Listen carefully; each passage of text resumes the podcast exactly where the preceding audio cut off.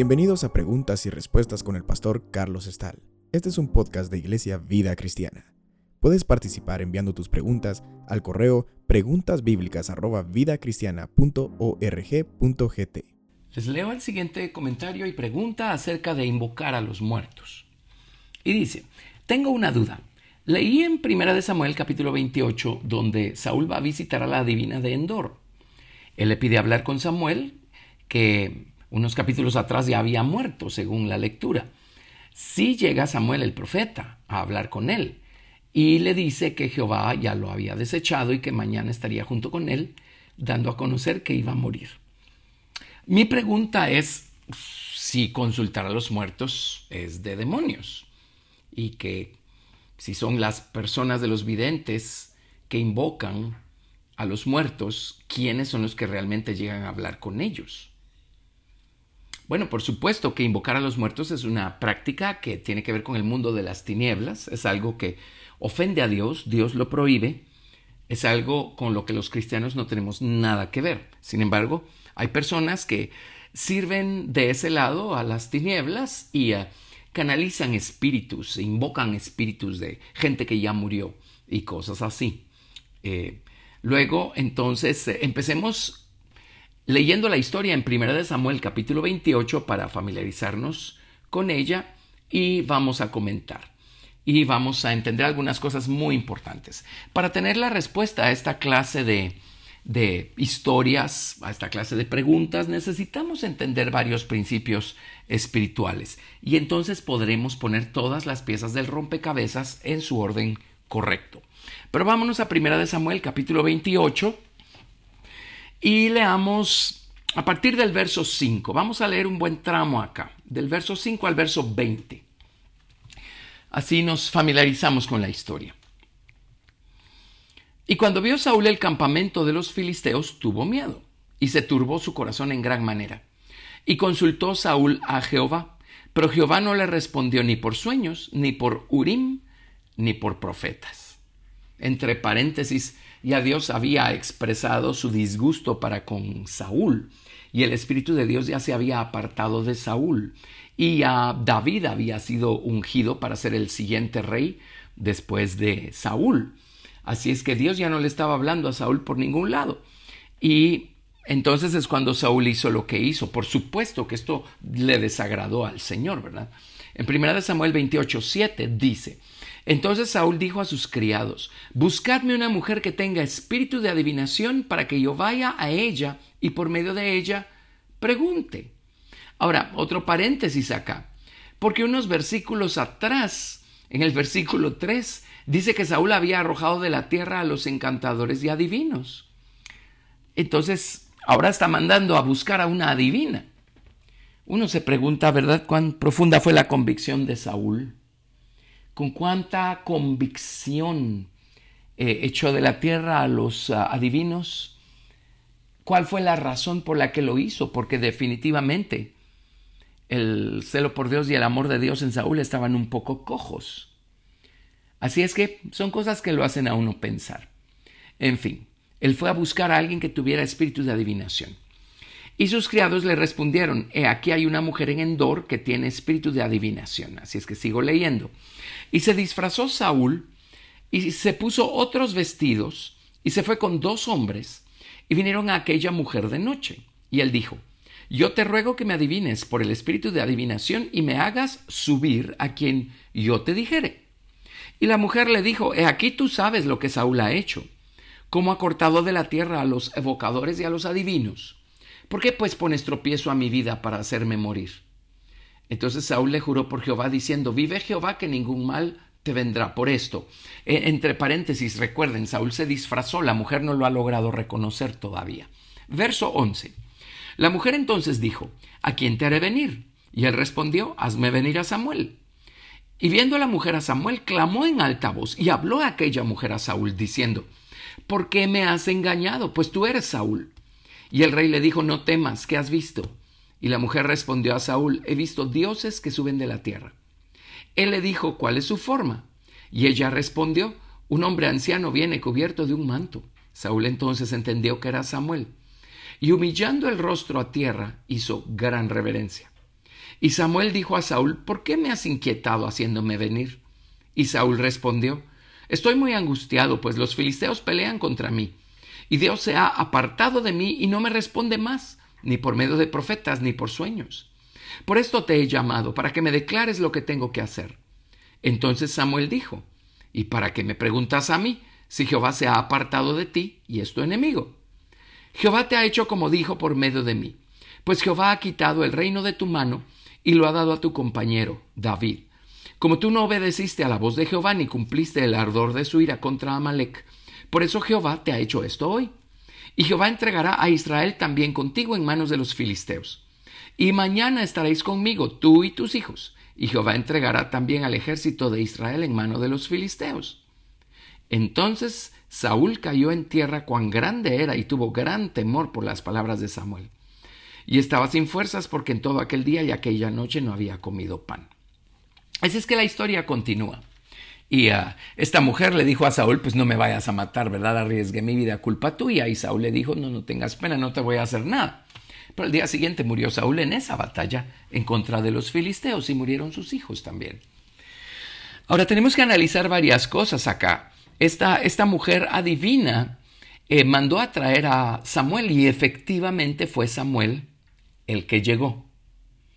Ahora, es posible hacer eso hoy, mandar a traer a alguien, ahora pensemos en esto, a alguien que murió en Cristo, a un justo, a un santo que murió en Cristo.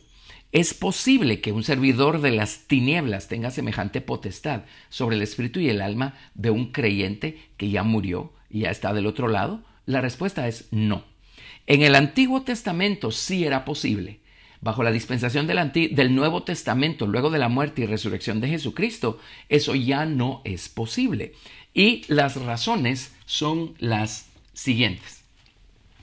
En el Antiguo Testamento, antes que Jesucristo ofreciera su propia sangre para abrirnos el camino al cielo, las personas que morían se iban a, este lugar que se llama el seno de Abraham. Los justos que morían se iban al seno de Abraham. Su espíritu y su alma se iba al seno de Abraham y su cuerpo pues se iba a la sepultura. Y la gente impía, eh, su espíritu quedaba en lugares secos bajo la soberanía de Dios, sin reposo, su alma se iba al infierno y la Biblia dice que había una cima con S separando el seno de Abraham del Seol. Ya hemos discutido este tema con anterioridad. Así es que hay dos factores. Ah, ese es el primer factor. Eh, el camino al cielo todavía no había sido abierto porque Jesucristo tenía que limpiar las cosas celestiales con su propia sangre. Eso nos lo dice el libro a los hebreos. Él tenía que abrir el camino por medio de su propia muerte y resurrección. Y esto todavía no había sucedido. Así es que todos los justos estaban cautivos por la muerte en este lugar que se llama el seno de Abraham. Eh, cuando leemos la historia de Abraham, eh, perdón, de Lázaro, el mendigo y de aquel hombre rico, se recuerdan. Esta historia la narró Jesús y lo más probable es que Jesús conocía personalmente a estos dos ah, personajes. Pero acá tenemos la historia en Lucas 16 del verso 19 al 26. Dice, había un hombre rico que se vestía de púrpura y de lino fino y hacía cada día banquete con esplendidez. Había también un mendigo llamado Lázaro que estaba echado a la puerta de aquel lleno de llagas y ansiaba saciarse de las migajas que caían de la mesa del rico y aun los perros venían y le lamían las llagas. Aconteció que murió el mendigo y fue llevado por los ángeles al seno de Abraham. Y murió también el rico y fue sepultado. Y en el Hades alzó sus ojos, estando en tormentos, y vio de lejos a Abraham y a Lázaro en su seno. Entonces él dando voces dijo, Padre Abraham, ten misericordia de mí, y envía a Lázaro para que moje la punta de su dedo en agua y refresque mi lengua, porque estoy atormentado en esta llama. Pero Abraham le dijo, Hijo, acuérdate que recibiste tus bienes en tu vida y Lázaro también males. Pero ahora estés consolado aquí y tú atormentado. Además de todo esto, una gran cima está puesta entre nosotros y vosotros, de manera que los que quisieren pasar de aquí a vosotros no pueden, ni de allá pasar acá. Aquí tenemos la descripción de este lugar.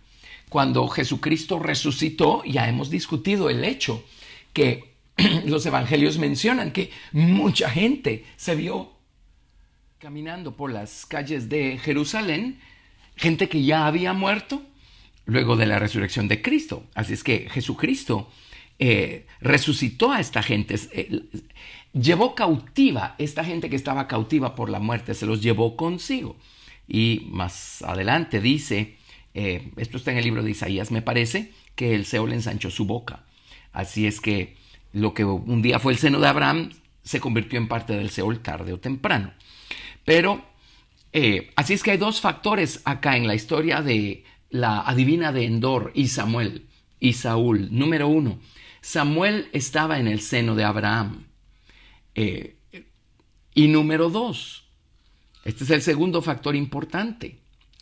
Antes que Jesús muriera y resucitara, las llaves de la muerte y del Hades estaban en poder del enemigo, en poder del diablo.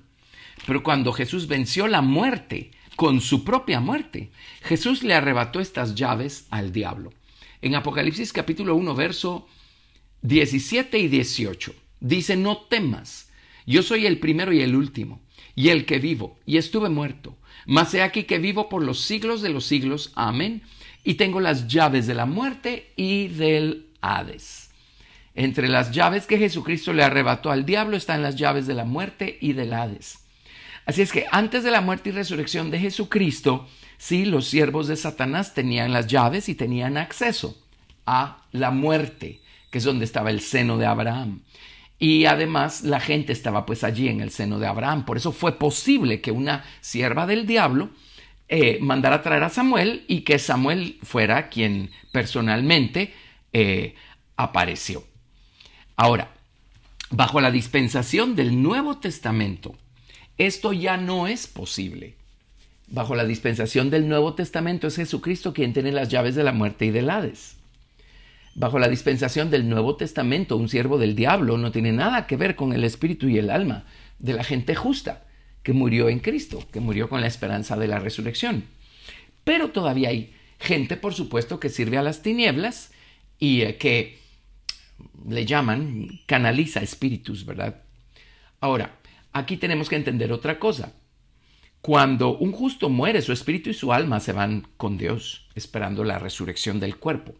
Pero cuando una persona injusta, impía, muere, una persona que no recibió salvación y justificación y perdón de pecados, muere, eh, su alma se va al infierno, su cuerpo se va a la tumba, pero su espíritu se queda pues en, en lugares secos. Eso lo confirma Mateo capítulo 12 versos del 43 al 45. Esto lo dijo Jesús, Jesús mismo. Mateo 12 del 43 al 45 dice, cuando el espíritu inmundo sale del hombre, anda por lugares secos buscando reposo y no lo halla. Entonces dice, volveré a mi casa de donde salí.